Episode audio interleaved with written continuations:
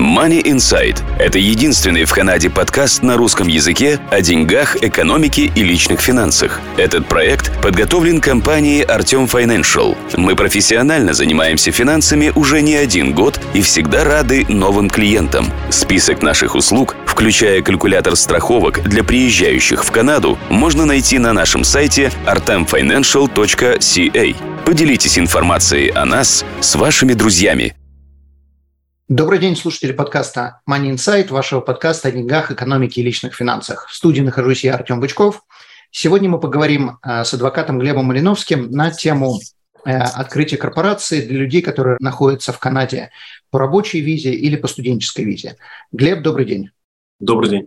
Прежде чем я начну задавать вопросы, я хочу напомнить нашим слушателям, что подписываться ставить лайки, комментировать, рассылать друзьям. Это как бы, на мой взгляд, это обязательная вещь, потому что информация, которой мы делимся на нашем канале, она не только вообще как бы нигде недоступна в бесплатном доступе, поди ее найди еще и в платном.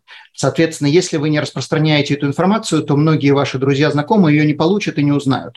Поэтому, пожалуйста, пожалуйста, подписывайтесь, ставьте лайки, комментируйте.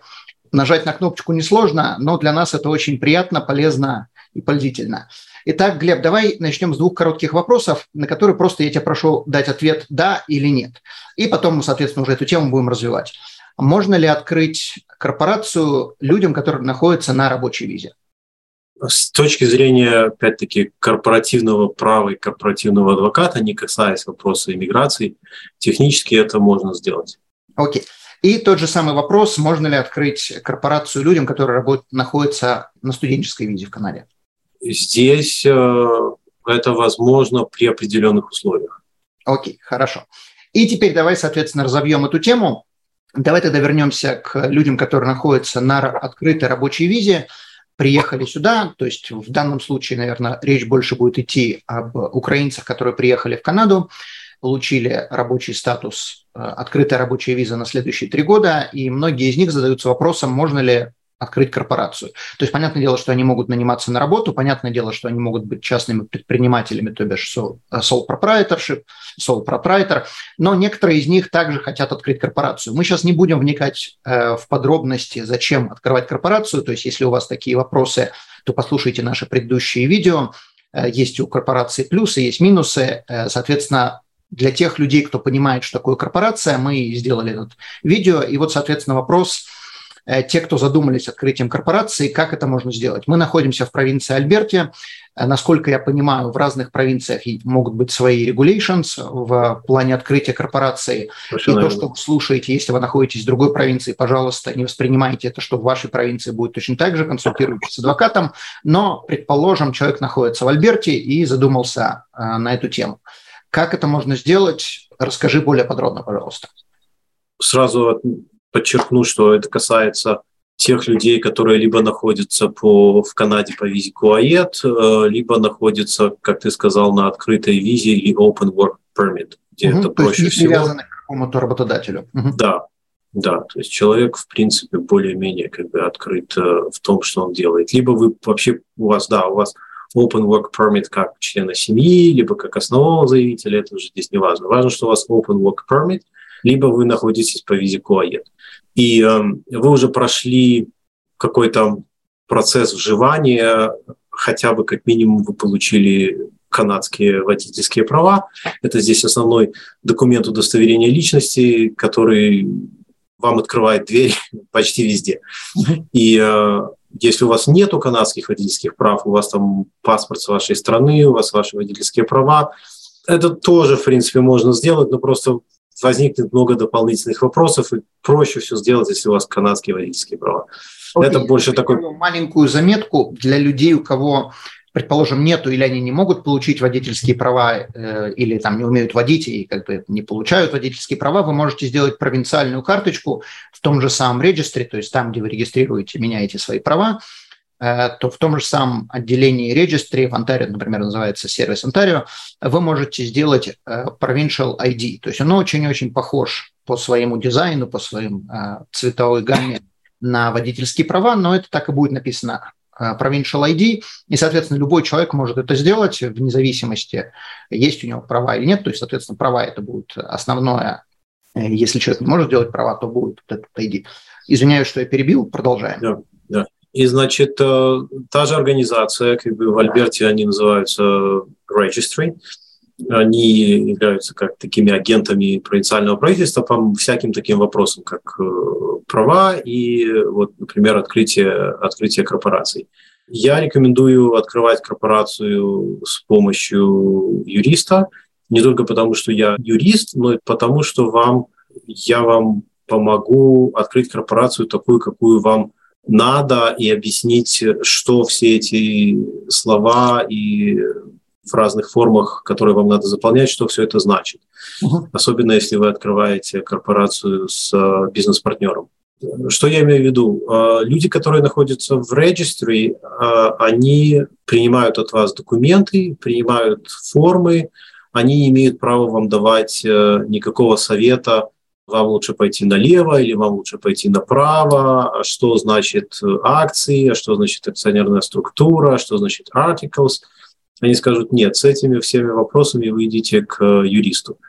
Вот. Если вы сами заполнили документы, им принесли, они вам откроют корпорацию без проблем. Но, как говорится, там вы действуете на свой, на свой страх и риск. И если что-то сделано не так, оно потом надо переделывать, и опять это стоит дополнительных денег. То есть можно ли это сделать самому? Да, но лучше так не делать. То есть, э, Я как бы вставлю свои пять копеек. У меня был один клиент – который попросил меня присутствовать при встрече с другим адвокатом. Ему надо было переделать какую-то вещь в его корпорации. Он просто попросил, потому что там некоторые вещи надо было перевести, э, и некоторые вещи надо было посоветовать. Соответственно, я присутствовал на этой встрече. Вот мы садимся с адвокатом. Первый раз в жизни я вообще видел его артикл, его документы. Э, мы садимся с адвокатом, адвокат говорит, дай мне, пожалуйста, документы, он вытаскивает их, говорит, ну, кто здесь владелец, кто что получает, кто как. Ему говорит, ну, я владелец, я, соответственно, получаю все дивиденды, я там работаю, я единственный. Он говорит, ну, вообще-то как бы не совсем правильно. Э, сколько, говорит, ты когда ты ее открыл, смотрит на документы? Четыре года назад. Сколько ты дивиденды уже получаешь? Он говорит, все четыре года. Он вообще говорит, ты знаешь, что тебе корпорация не принадлежит, она твоей жене принадлежит. Ты дивиденды по ней получаешь, а тебя в регистре записали как директора. Но к шерхолдеру ты вообще никакого отношения не имеешь. И, соответственно, директор не имеет права получать дивиденды, он же не владелец. А жена, соответственно, все эти четыре года дивиденды не получала. Слава богу, что никаких аудитов у них за это время не было. Э, срочно переделали, понятное дело, корпорацию, но им это стоило еще тоже в копеечку вылилось. Вот как пример то, что говорит Глеб, что лучше делать первоначально правильно. Во-первых, вы не наделаете ошибок, а во-вторых, переделание будет стоить еще энную сумму денег, и в конечном итоге вам это все выльется дороже, чем делать первоначально правильно. Да, при организации корпорации возникает много вопросов. А, а можно, да, вот, а можно я жену поставлю акционером? А что это значит? А можно я жену поставлю директором? А что это значит? А можно мы детей наших запишем в акционеры и будем дивиденды на них платить? А, что, а что, а какие налоговые последствия этого будут? Это все вопросы, на которые есть ответы, и вопросы, которые лучше обсудить э, до открытия корпорации, чтобы открыть ее так, как подходит вам, вашей семье. Потому что это влияет, э, сколько классов акций будет в вашей корпорации, кого будут голосующие, кого будут не голосующие, какую роль ваш супруг или супруга или дети будут играть в этой корпорации, будут они там работать, не будут. Это все вопросы, которые влияют на э, это информация, которая влияет на то, как лучше это сделать для оптимизации, опять-таки, налогов, потому что это, это не просто налоговое уже правительство уже подумали и сделали законодательство так, что простых решений по, по оптимизации здесь, здесь нет. Нельзя просто корпорацию открыть, на, там, записать на своих э, супругов и детей, и все деньги выводить против них, и таким образом не платить налоги. Такая э, система и раньше не работала, но сейчас она тем более э, там еще, работать да, там в Канаде. Еще штрафуется за это, причем довольно-таки серьезно. Да. Окей. Хорошо. Предположим, давай возьмем семью, в которой приехала мама сюда, э, двое детей несовершеннолетних. А мама, соответственно, находится по рабочей визе, и мама себе хочет открыть корпорацию. Она приходит э, к тебе, и какие дальнейшие действия? Будет ли это отличаться, если она находится на work permit, будет ли отличаться процесс открытия корпорации от человека, который находится здесь в стадии э, permanent resident или citizen? Нет, процесс, процесс этот никак не будет э, отличаться, то есть мне нужно будет от человека получить понимание, на каком он статусе находится. Иммиграционные вопросы, если какие-то есть, я перенаправлю к иммиграционному адвокату. А корпоративные вопросы, да, мы все сможем решить. Единственное, где, а, ну, я сразу оговорюсь, что открытие корпорации, юридическая часть этой работы, вся, все сопровождение, которое с этим связано, это не значит, что ваш э, юрист э, будет заниматься всеми вопросами, которые связаны с лицензированием того бизнеса, который вы собираетесь вести. Каждому бизнесу есть свои требования, каким-то нету требований по лицензиям, каким-то очень простые, пошел в мэрию, получил одну бумажку и все, каким-то очень-очень строгие. И здесь э, вам может быть понадобится помощь юриста, но это отдельный договор как бы об услугах и совсем отдельная тема. Если вы хотите открыть э, магазин, где торгуют марихуаной, алкоголем э, или другие какие-то лицен...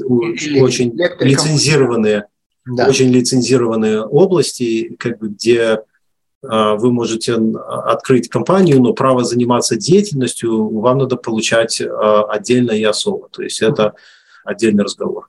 Ну, то есть здесь как бы есть разные, скажем, разные коробочки. Одна коробочка – это корпорация, другая коробочка – это лицензирование. Некоторые профессии требуют лицензирования, некоторые не требуют. Третья коробочка – это налоговая. И, соответственно, со всеми этими коробочками надо отдельно разбираться. То есть юрист может открыть корпорацию, но это не значит, что мы можем открыть э, корпорацию для того, чтобы сантехника, электрика, врача или кого угодно, но это не значит, что человек может работать врачом, если у него нет лицензии. Э, и точно так же человек может продавать марихуану. С точки зрения э, адвоката, ну, открыли корпорацию, продаем марихуану. С точки зрения налоговой, платите налоги, им все равно. Но с точки зрения лицензии это совершенно, может быть, незаконно. Но налоги требуются. Напомним, что Аль Капоне поймали именно на налогах, не на убийствах людей, а на том, что он отказывался платить свою долю. Окей, хорошо.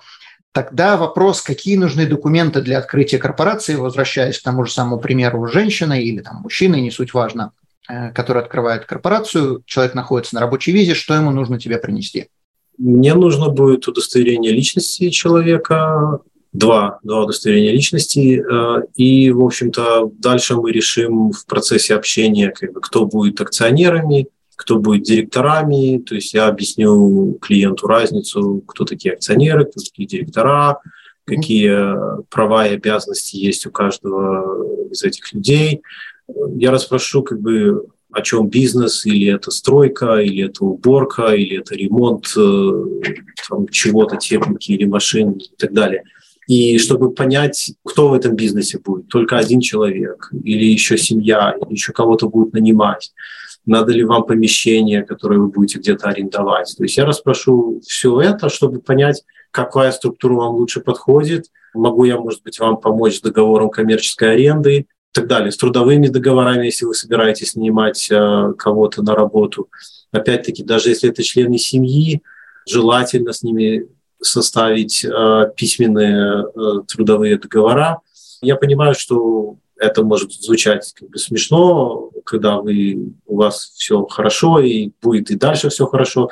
Но с точки зрения налоговой, которая к вам придет с аудитом и будет э, говорить, что нет, вы нам должны, а налоговой вы должны доказать, что ваш супруг действительно работал вот и делал какую-то работу. И uh-huh. вот договор это будет одно из доказательств того, что как бы вот он нанимается на какую-то работу, и он там работает, и за этого ему корпорация платит деньги. Uh-huh. Вот, то есть поэтому этот договор может быть э, очень простой, но в то же время желательно его иметь просто для вот для таких случаев. Это может казаться для тех, кто только в Канаду приехал, это может казаться, что это типа нафига мне это делать, вот там адвокат сидит, что-то пытается деньги с меня выжить. На самом деле это совсем не так. Когда вы сталкиваетесь с налоговой, и когда вы заполняете налоговую декларацию, вы можете писать, что хотите. Вам джигитам верят на слово. Но когда к вам приходит аудитом, теперь это ваша головная боль доказать, что то, что вы написали, это правда. Если налоговая говорит, что это неправда, она может сказать, что неправда чего угодно, то теперь ваша головная боль доказать, что налоговая не права. Не их головная боль доказать, что вы не правы, а ваша головная боль доказать, что вы, не, что вы правы. Окей, давай вернемся на секундочку. Ты сказал, нужно два ID. Для тех, кто в Канаде относительно недавно, расскажи, пожалуйста, что такое вообще ID. Э, то есть я как бы закину удочку, есть же два типа ID. ID A, ID B, с фотографией, без фотографии, какие ID бывают? Да, в Канаде, в принципе, все э, удостоверения личности это принимается то, что выдано какими-то государственными органами. И чаще всего это права или, как Артем говорил раньше, удостоверение личности для людей, у которых нет прав. И э, паспорт это может быть, э, но опять-таки много людей, у которых нет канадского паспорта. Но тот, например, ваш паспорт э, из вашей страны исхода, он тоже признается как удостоверение личности. Uh-huh. И э, э, в этом плане для меня как бы подойдет, допустим, ваш паспорт из страны исхода, плюс какой канадский документ у вас, э, у вас еще есть. Угу. А insurance, например, или health card, или кредитная карточка? Как бы здесь, э, ну, в нашей провинции, в Альберте, health card не подходит, uh-huh. потому что, ну, где вы приедете, вы увидите, это просто бумажка, которую может любой человек напечатать на принтере. Там в соседней провинции, в Британской Колумбии, например, это, это так, как у нас удостоверение личности, поэтому там это подходит, потому что это документ с э, функциями защиты, в общем, как водительские права здесь. Uh-huh. Вот, но, но у нас по старинке, поэтому нет. А кредитная карточка, ее банки иногда принимают, потому что они могут проверить э, клиента по кредитной карточке, но я никому не рекомендую давать кредитную карточку как удостоверение личности. То есть если вас просят в офисе адвоката, вы можете спросить, зачем, э, и вы можете ее дать, как бы, если они вам объяснят, зачем. Потому что офис э, юриста, офис адвоката, там правила конфиденциальности такие, что они никуда не могут ее взять, и они ничего не могут с нее списать, не получив вашего разрешения. В других местах как бы нет таких строгих э, правил, поэтому я рекомендую больше держать кредитную карточку ближе к телу. То же касается э, social insurance number. Ну, во-первых, насколько я знаю, перестали выдавать пластиковые карточки. Угу. Бумажки, да. Вот, да, то есть в давние времена в составе себя, в давние времена выдавали пластиковые карточки, сейчас дают только бумажку, но опять-таки я не вижу, как эта бумажка может что-то подтвердить, там нет ни фотографии, там есть фамилия, имя и, и номер, и, угу. и, и все. Очень есть... интересно, на самом деле, потому что в банках это немножко работает по-другому. Э, то есть я не то, что я там спорю, я просто говорю, что в банках это, э, эту систему рассматривают немного по-другому. То есть в банках, например, существует два типа ID. ID государственная с фотографией, причем не все государственные ID принимают. И ID без фотографии. Например, если ID Driver's License, паспорт, PR-карт, это считается ID Type A, его принимают как э, ну, с фотографией доказательства того, что человек. Но также требуется второй ID. Очень часто у людей нет второго ID с фотографией. Тогда они могут принять ID, как, например, кредитную карточку, как раньше Social Insurance, я не знаю сейчас, как по бумажке принимают или нет, но вот карточку Social Insurance, которую раньше выдавали, ее принимают – Э, также принимают дебитки, на которых есть имя, также принимают card альбертовскую, но самое смешное заключается в том, что антарийскую card нельзя давать, ее не принимают, хотя антарийская card идет с фотографией, а как ты правильно заметил, альбертовская идет без фотографии, просто карточка, картонки, на какой-то картонке напечатанной, заделанная пластиком. Вот, вот интересно. Причем, например, вот приведу простой пример. Есть, если у вас есть разрешение на оружие, которое выдается государством, которое официальное, э, с фотографией, со всеми данными, оно не принимается как ID в банках. То есть оно не котируется. И если человек такой показывает, ему говорят, не-не, давай что-нибудь другое. То есть как бы э, звучит немножко смешно, мы пиар принимаем, health card принимаем, а вот э, документы о том, что человек может носить, не носить, а иметь, владеть оружием с фотографиями, со всеми данными, вот это мы не принимаем. Вот, вот так. Окей, хорошо. С ID мы разобрались. Давай тогда перейдем к следующему вопросу. Вот то, что ты рассказал по поводу открытия корпорации, женщина или мужчина могут прийти к тебе открыть корпорацию, и неважно, что они там на work, а, open work permit или на PR-статусе, будет ли это также работать в других провинциях, если ты знаешь? Процесс открытия корпорации раз, э, отличается от провинции к провинции, больше технический процесс, там как принцип, принципы те же но система регистрации, как это работает, оно разнится от провинции к провинции. А, поэтому я не знаю. Я, например, знаю, что в Британской Колумбии а, можно точно так же открыть корпорацию, и я могу помочь с открытием корпорации в Британской Колумбии. Больше ни про какие провинции э, сказать э, не могу. Я еще вернусь, наверное, к вопросу о студентах по такой причине, что студент э, разрешение на учебу не всегда подразумевает с собой разрешение на работу. Uh-huh. Поэтому здесь, а, опять-таки, человек может прийти в регистре и открыть корпорацию – и они ему не будут задавать вопросов. Они, они даже не будут знать, что он э, не, не пиар. Да, если у вас есть, если у вас есть удостоверение личности, вот водительские права канадские и разрешение на учебу, вы пришли и открыли корпорацию. Но это никак не меняет вашего иммиграционного статуса. Если у вас нет права на работу, у вас его нет, даже через корпорацию. И если вы начинаете какую-то бизнес-деятельность, то вы очень сильно рискуете потерять тот инжекционный статус, который у вас есть, и как бы не получить то, что вы хотите. Окей. Поэтому здесь, Если у человека да. есть рабочее разрешение на работу при студенческом статусе, то он может открыть корпорацию, это никак на что не повлияет. Ну, то есть там будет, например, записано да. 7 часов в неделю он может работать, он может открыть корпорацию и работать 7 часов. Окей, тогда другой вопрос. Если человек, студент, не имеет права работать, но он открывает корпорацию и нанимает кого-то другого, то есть тогда корпорация, получается, зарабатывает деньги, человек с этой корпорации ничего не вытаскивает, все остается в корпорации. Будет ли это законно?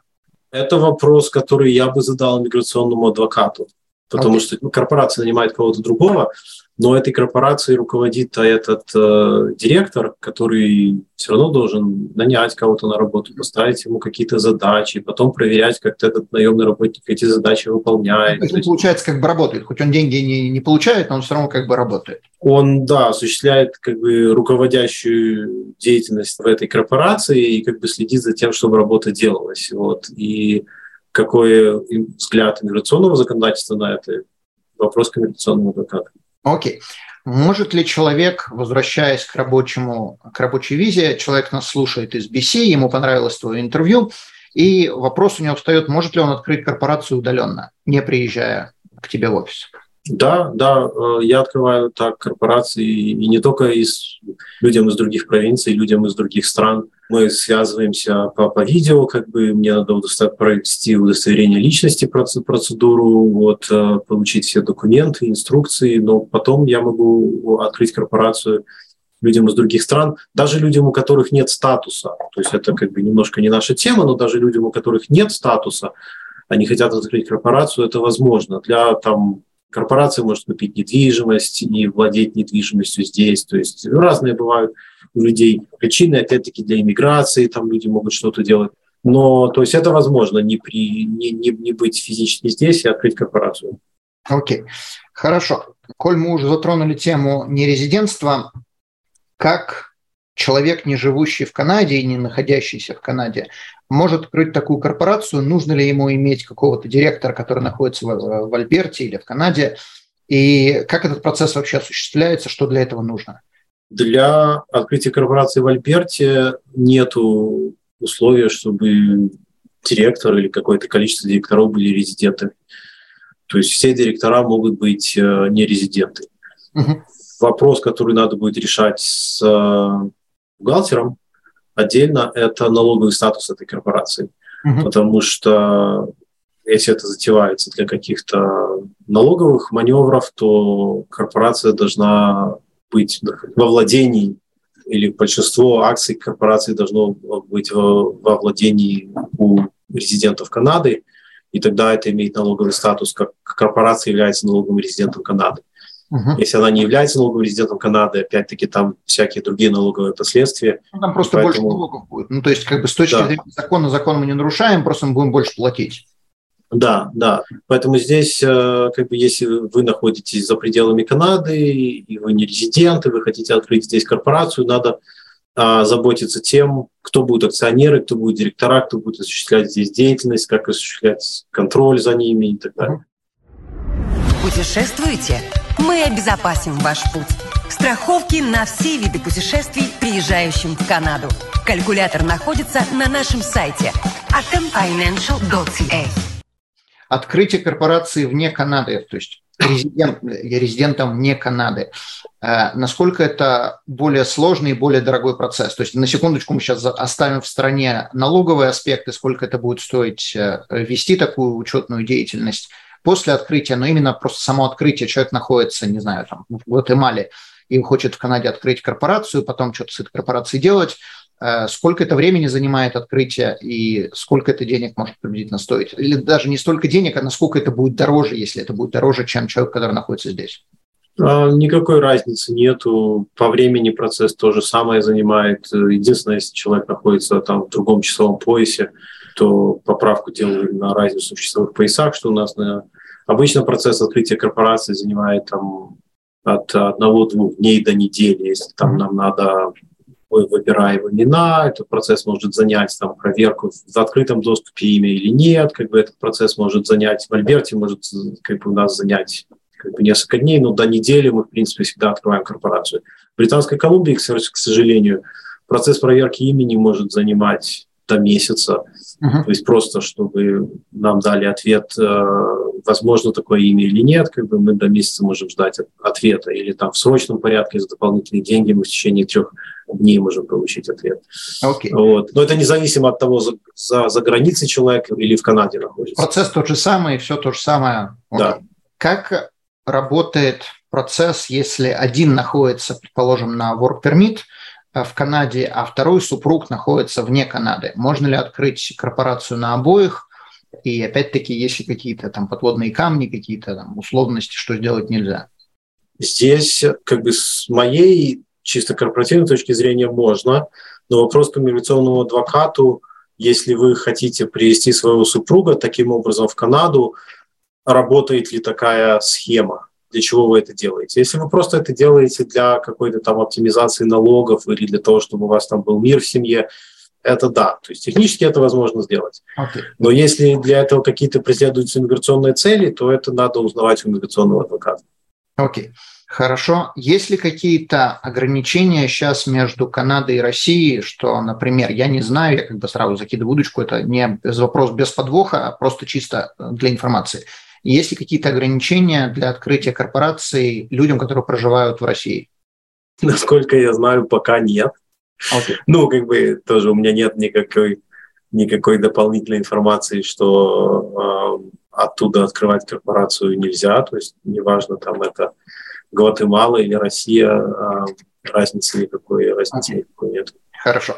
Подожди, как бы шутки шутками, но санкционные списки есть, и они пополняются я, периодически. Я не и то есть, и то есть не, но как бы я, когда ко мне обращается Иван Петров, Петр Иванов, неважно, как бы я должен, как адвокат, я должен прогнать имя человека по, через санкционные списки, потому mm-hmm. что если он там, или нет, это ну, его однофамилец, как бы, то тогда уже нет, и тогда проблем. Ну, я просто э, больше спрашиваю о, скажем так, не о кошельках, а о нормальных людях, которые хотят сейчас забежать. И вот, соответственно, там, например, одна из идей закинуть деньги в Канаду, там какие-то небольшие деньги, не знаю, открыть корпорацию. То есть я просто на вскидку спрашиваю вопросы э, без знания ответов. Да. Окей. Человек находится на студенческой визе, и, соответственно, мы обсудили, человек находится на студенческой визе, хочет открыть корпорацию, это можно сделать, если это не мешает сам иммиграционный процесс. Человек находится на рабочей визе и хочет кого-то нанять, предположим. А, с этой точки зрения открывает корпорацию. Есть ли какие-то там подводные камни? То есть мы открыли корпорацию, теперь мы хотим нанять другого человека там на рабочей визе или не на рабочей визе перманентного резидента, есть ли здесь какие-то подводные камни, или это будет работать точно так же, как если перманентный резидент открыл корпорацию и нанимает человека? Это будет работать точно так же, если человек э, владелец и корпорации, директор корпорации, если он на рабочей визе, он хочет нанять кого-то местного, то разницы никакой нет. Это канадская корпорация нанимает себе работника или кого-то по договору найму, контрактора, как здесь говорят, то это не имеет никакой разницы. Если он хочет нанять кого-то из своей страны исхода, там иммиграционные вопросы нужно отдельно обговаривать иммиграционным И налоговые тоже. Окей, хорошо. Тогда следующий вопрос. Человек живет в Онтарио, в Квебеке и, и думает открыть корпорацию в Альберте предположим, я не знаю, поскольку мы не знаем ответа, предположим, э, в этих провинциях для людей на work permit открыть корпорацию нельзя, а вот в Альберте можно. Можно ли такое осуществить? Я живу в другой провинции, я открываю корпорацию в Альберте и, соответственно, продолжаю работать э, там, где я живу, в Онтарио, в Кубеке или еще где-то. Технически осуществить можно, но это может быть, э, может быть невыгодно. Корпорацию можно, допустим, открывается корпорация здесь, если она осуществляет деятельность в другой провинции, ей надо зарегистрироваться в другой провинции. Это там, допустим, просто в отношении Британской Колумбии и Онтарио. В отношении Квебека ничего не могу сказать, как там э, ну, я знаю, что можно зарегистрироваться, но как бы совсем другая система права и так далее. Но, в общем, провинции, корпорации надо зарегистрироваться в другой провинции. Это будет альбертская корпорация, которая зарегистрирована как э, экстрапровинциальная корпорация в Онтарио, например. И она тогда может вести деятельность в Онтарио. Она регистрируется с точки зрения там. Что она там зарегистрирована в корпоративном реестре, ну и потом она, соответственно, регистрируется в налоговой, потому что в каждой провинции есть свои провинциальные налоги. То есть она делает деятельность там, она регистрируется там. Но потом в корпорации нужно каждый год подтверждать свое существование. Uh-huh. Нужно подавать э, в корпоративный реестр документы. То есть это нужно будет делать, если вы в двух провинциях зарегистрированы, корпорация должна в двух провинциях подавать эти документы. Uh-huh. С налогами опять-таки, то есть сколько налоговых деклараций подавать. То есть это усложняет жизнь вот, и может сделать это экономически нецелесообразным. А как это работает с э, виртуальным пространством? То есть одно дело у человека бизнес в Онтарио, и он там пиццу продает или парикмахер – или еще что-то делать, какие-то услуги, там, гараж. То есть, понятное дело, что он находится там и работает там. Он не может предоставлять услуги в Альберте, если у него гараж э, в Онтарио. А что происходит с услугами, э, как сервис, например, IT, например, те же самые, человек продает страховки, я продаю страховки по всей Канаде, у меня э, лицензия там, в некоторых провинциях, ну, соответственно, корпорация зарегистрирована в Альберте. Как происходит регистрация в таком случае? Надо ли делать провинциальную в каждой провинции, или надо делать федеральную, или просто мы зарегистрировались в одной провинции, и этого достаточно? Регистрацию надо делать, как бы, как считается, где компания ведет бизнес. Где у нее есть э, офис, либо и или где у нее есть работники. То есть если альбертовская корпорация нанимает себе работника в Онтарио, он работает из своего дома в Онтарио. Он сидит э, у себя в комнате и за компьютером что-то делает для альбертовской корпорации. А, но работник находится там, он житель Онтарио, у него там все как бы документы, что он там живет. И таким образом будет считаться, что корпорация ведет э, деятельность в Онтарио, ей надо зарегистрироваться в Онтарио. Uh-huh. У нее работник, один из работников э, в, другой, в другой провинции, и на, кроме того, что э, на этого работника будет также распространяться трудовое законодательство той провинции, где он живет. Угу. Это уже как бы для понимания корпорации, как бы что, потому что трудовое законодательство чуть-чуть может различаться от провинции к провинции, то понимание работодателя, корпорации, что на взаимоотношения с работником влияет э, законодательство провинции, где работник живет. Окей, okay. то есть получается, если корпорацию открыли в Альберте, там, владелец живет в Альберте, но также есть работник в Онтарио или там еще где-то, то теперь мы должны как бы открыть корпорацию в Онтарио или там регистрировать ее в Онтарио также. Да, мы регистрируем ее в Онтарио, как бы, и все. Это как бы может быть разовое действие там в Онтарио, они очень бизнес-френдли, там не надо много телодвижений по сопровождению, в других провинциях больше, там надо телодвижений по сопровождению но больше просто как для понимания, что если у корпорации работник в другой провинции, то тут уже надо проверять, все ли трудовое соглашение соответствует ли законам той провинции, где живет работник. Окей. Okay. Но это относится только к работникам, то есть если контрактники есть по всей стране, то не надо открывать э, провинциальную корпорацию? Нет, okay. Нет если, они, если они действительно контрактники, что ну да. отдельный вопрос, кстати, для людей, которые находятся на приехали сюда, допустим, по трудовой визе и, в общем, э, как бы хотят здесь начинать бизнес и так далее, то вам э, стоит э, получить консультацию по тому, что такое наемный работник, что такое работа по договору найма. Как бы по-английски это называется employee, uh-huh. таемный работник, и independent contractor – это как бы независимый по договору найма работник. И это, это здесь нельзя просто так э, определить только потому, что я на бумаге написал. Да, это что... не черно-белое, там много да, критериев. Да, там много критериев, которые влияют на то, как вы налоги платите, как, как корпорация платит налоги. И это может выйти людям э, боком и неприятными последствиями, если они с целью оптимизации налогов э, охарактеризуют работника неправильно, э, как, например, independent запишут, что он independent contractor вместо того, что он employee.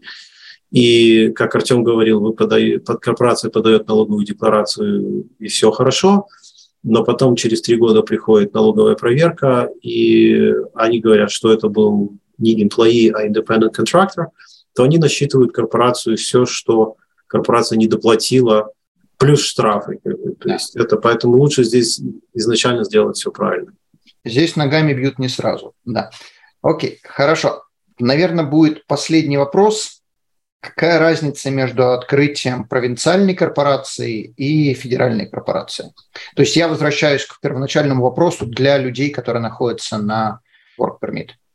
Для человека, который открывает корпорацию, разница, разница минимальная.